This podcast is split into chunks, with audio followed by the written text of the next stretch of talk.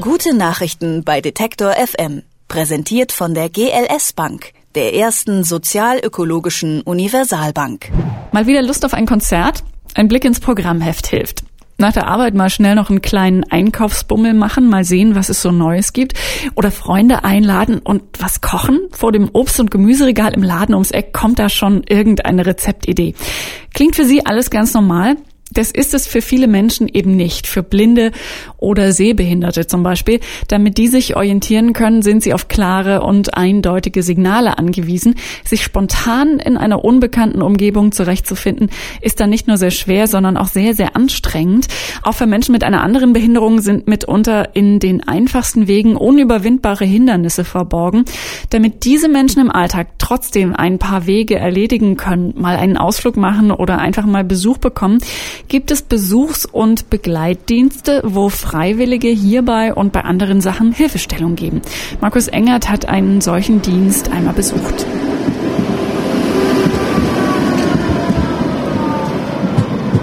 Ja, ich bin jetzt hier gerade unterwegs in der Innenstadt hier in Leipzig und ich habe spaßenshalber mal die Augen zugemacht und ich kann so viel sagen, ich würde mich keinen einzigen Meter vorwärts trauen allein. Ich hatte die Wahl und kann die Augen auf und zu machen. Viele Menschen haben die Wahl nicht, weil sie blind sind oder sehbehindert. Aber es gibt jemanden, der sich darum kümmert, dass auch diese Menschen sich in schwierigen Situationen im Alltag besser bewegen können, sicherer bewegen können oder einfach gelegentlich mal Besuch bekommen. Und da fahre ich jetzt mal hin. Ich bin Susanne Hanske und ich leite bei der Diakonie unter anderem den Besuchs- und Begleitdienst. Da sind jetzt schon zwei Worte gefallen, Besuchs- und Begleitdienst. Genau. Können Sie mal erklären, was der macht? Ja, also es geht wie gesagt um die beiden Sachen, um Besuchen und Begleiten von Menschen mit Behinderungen. Besuchen heißt, wie der Name schon sagt, man geht zu jemandem nach Hause oder man geht jemanden besuchen, der in einer stationären Einrichtung wohnt. Man unterhält sich mit jemandem, man liest vielleicht mit jemand, jemandem was vor oder geht spazieren.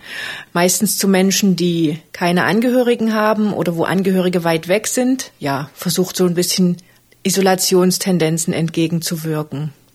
Dann der zweite Bereich heißt begleiten.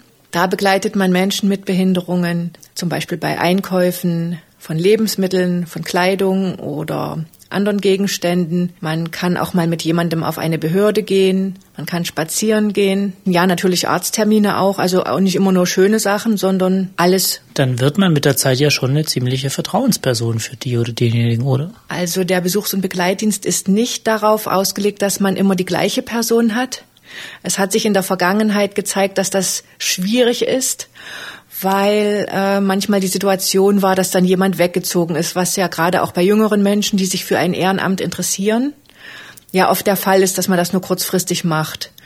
Und da bin ich auch durchaus interessiert dran, dass jemand verschiedene Personen kennenlernt und dass man zum Beispiel als Mensch mit Behinderung, der die Hilfe in Anspruch nehmen möchte, auch sagen kann, der ist vielleicht gut zum Sachen einkaufen und jemand anders äh, ist vielleicht gut zum Ausfüllen von Formularen. Wie, was sind dann die nächsten Schritte bei Ihnen? Bei Ihnen meldet sich jemand und sagt, ich brauche da Hilfe. Mhm. Wie geht's dann weiter?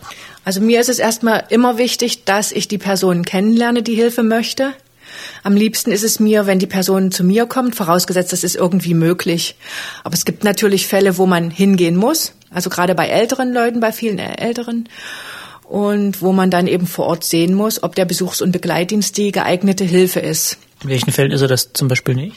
Äh, wenn ich zum Beispiel feststelle, dass eine rechtliche Betreuung not notwendig ist oder wenn ich feststelle, dass das eigentlich äh, keine Arbeiten sind, die jemand ehrenamtlich abdecken kann. Also man muss darauf achten, dass jetzt keine Aufgaben übernommen werden, die in den Bereich von Haushaltshilfe, von Umzugshilfe und sowas alles fallen. Also das sind alles Bereiche, wo Menschen Geld verdienen damit und das darf ein Ehrenamt nicht wegnehmen. So, jetzt kommt da jemand und sagt, ich brauche Hilfe. Sie waren dort, haben sich angeschaut, Voraussetzungen sind alle gegeben, es ist irgendwie klar, sagen wir, es sind Aufgabenbereiche, die Sie abdecken können. Mhm. Wie geht's denn dann weiter? Ein Punkt ist mir noch wichtig, das möchte ich noch sagen, also dass ich dann diejenigen auch immer kennenlernen möchte, um einzuschätzen, welche Ehrenamtlichen vielleicht dazu passen könnten. Also einmal geht's ja dabei um äh, die Wohnortnähe, dann vielleicht auch mal um Interessen. Und was mir bei den Nutzern auch wichtig ist, ist, dass ich wirklich feststelle, äh, dass die bedürftig sind. Bedürftig heißt, es darf äh, jetzt nicht so viel Geld vorhanden sein, dass man jetzt ohne Probleme Hilfe bezahlen kann. Man ist in meinen Augen auch bedürftig, wenn man eben Angehörige hat, die weit weg sind oder auch wenn Angehörige jetzt bei den Betroffenen wohnen und mal eine Entlastung möchten. Aber es darf eben nicht der Eindruck des Ausnutzen entstehen. Das heißt, die, die Prüfung, die Entscheidung obliegt dann schon Ihnen? Ja, die obliegt mir. So eine Verantwortung auf Ihren Schultern.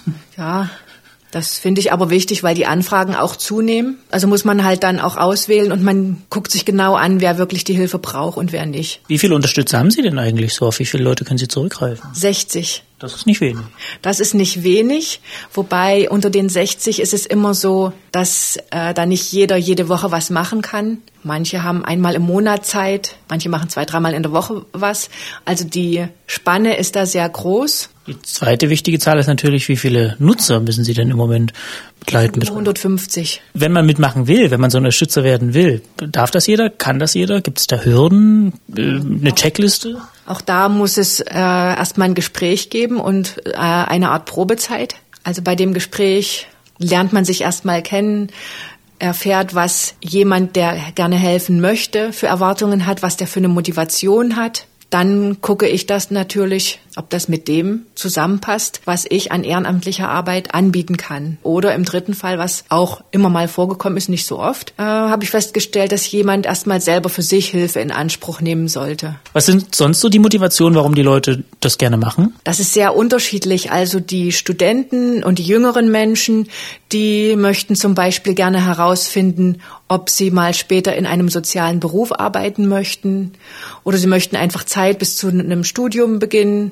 überbrücken, möchten Erfahrungen sammeln, etwas, was sie dann vielleicht als Referenz bei zukünftigen Bewerbungen mit dazulegen können. Dann gibt's die Menschen, die berufstätig sind und zum Beispiel sagen, oh, ich arbeite hier bei einer Bank oder in irgendeinem Bauunternehmen und das ist so ein harter Job und da macht man so wenig mit Menschen. Ich möchte noch was anderes in meiner Freizeit machen, um meinen Horizont zu erweitern. Dann gibt's die Rentner, die sagen, sie möchten einfach noch eine sinnvolle Beschäftigung haben und Menschen helfen. Da gibt's sehr unterschiedliche Motive.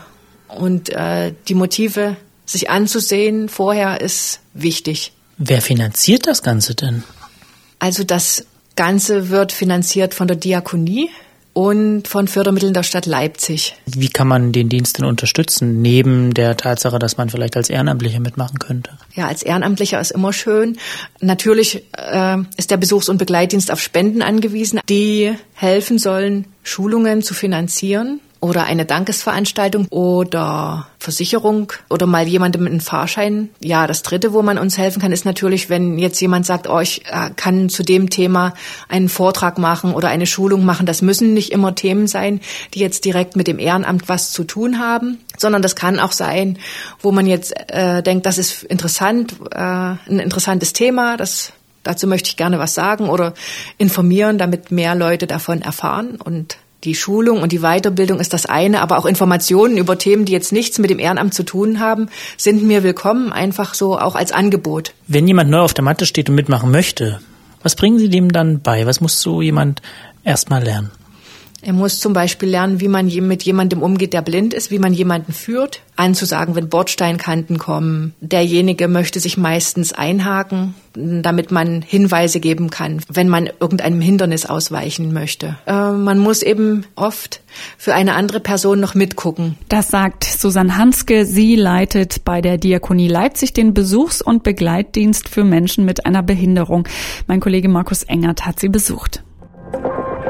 Gute Nachrichten bei Detektor FM. Präsentiert von der GLS Bank, der ersten sozialökologischen Universalbank.